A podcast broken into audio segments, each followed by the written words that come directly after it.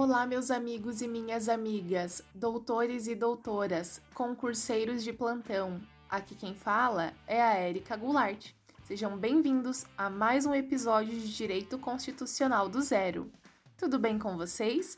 Eu espero que sim. Amigos, por favor, curtam e compartilhem o nosso podcast. A colaboração de vocês é muito importante para que o nosso conteúdo seja entregue a mais pessoas. Para dúvidas e sugestões, estou disponível nas páginas do Instagram, arroba Constitucional do Zero e arroba Goulart. No episódio passado, nós falamos sobre o estado de defesa e o estado de sítio. Se você ainda não ouviu esse episódio, corre lá para conferir, hein? Porque tá bem legal. No episódio de hoje, nós falaremos sobre Estado e Federação. O Estado é a nação politicamente organizada e os elementos constitutivos do Estado são o território, que são os limites do poder do Estado, o povo, que leva esse nome por ser um conjunto de indivíduos que, num dado momento histórico, constitui uma nação. A nação é o agrupamento político autônomo que ocupa território com limites definidos e cujos membros respeitam instituições compartidas, por exemplo, leis, constituições e governo. O governo é soberano, autoridade ou poder que não se sujeita a qualquer outra, ou seja, poder uno indivisível, inalienável e imprescritível.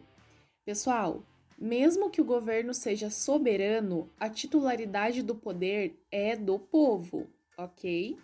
O Brasil adotou como forma de Estado a federação e, com isso, possui autonomia política.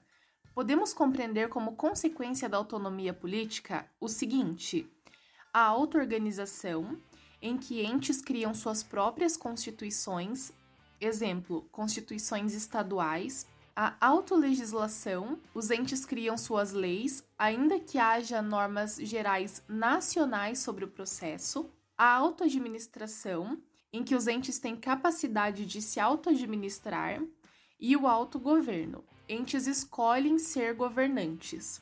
A gente precisa lembrar que a federação é a união indissolúvel, os entes federativos são autônomos e têm como fundamento a Constituição.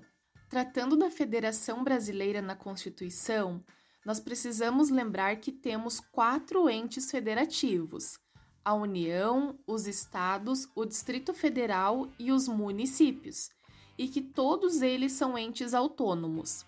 Entretanto, a República Federativa do Brasil é soberana.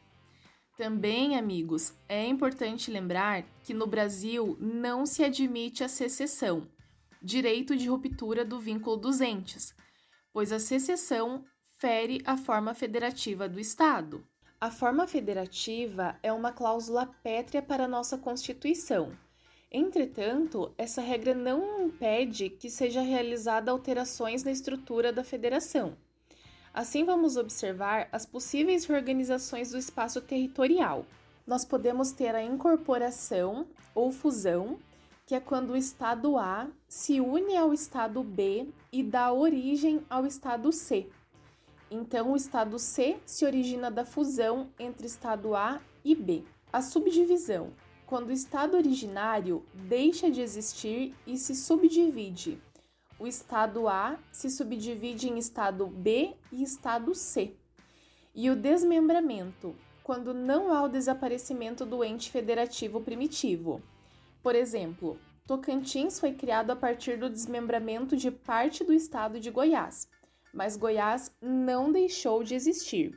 Em relação à formação dos estados, a previsão está no artigo 18, parágrafo 3, em que diz: os estados podem incorporar-se entre si, subdividir-se ou desmembrar-se para se anexarem a outros, ou formarem novos estados ou territórios federais, mediante aprovação da população diretamente interessada, através de plebiscito e do Congresso Nacional por lei complementar. Então, pessoal, para a formação dos estados é necessário plebiscito, oitiva das Assembleias Legislativas e a edição de lei complementar pelo Congresso Nacional. Sobre a formação dos municípios, é, também deve ser respeitados alguns requisitos, como a edição de lei complementar. Entretanto, hoje no Brasil não é possível a criação de novos municípios, pois nós não temos uma lei complementar que disponha tal criação. Precisamos também da aprovação de lei ordinária para regular como realizar o estudo de viabilidade. Depois da realização e divulgação dos estudos de viabilidade municipal, o plebiscito, que é a consulta prévia para a população diretamente interessada, e uma lei ordinária estadual para instituir a criação, incorporação e etc. Amigos, a Constituição traz algumas vedações aos entes federativos, para que eles sejam harmônicos e garantam a igualdade entre os cidadãos. Essas vedações estão previstas no artigo 19, e o artigo 19 cita que é vedado à União, aos Estados, ao Distrito Federal e aos municípios a vedação de cunho religioso, porque o Estado deve ser laico. Recusar fé, documentos públicos. Um ente não pode recusar um documento legítimo de outro ente. E a vedação, a distinção entre brasileiros. Aqui nós estamos tratando do princípio da isonomia federativa, no qual nós não podemos criar distinção entre brasileiros ou preferências entre si.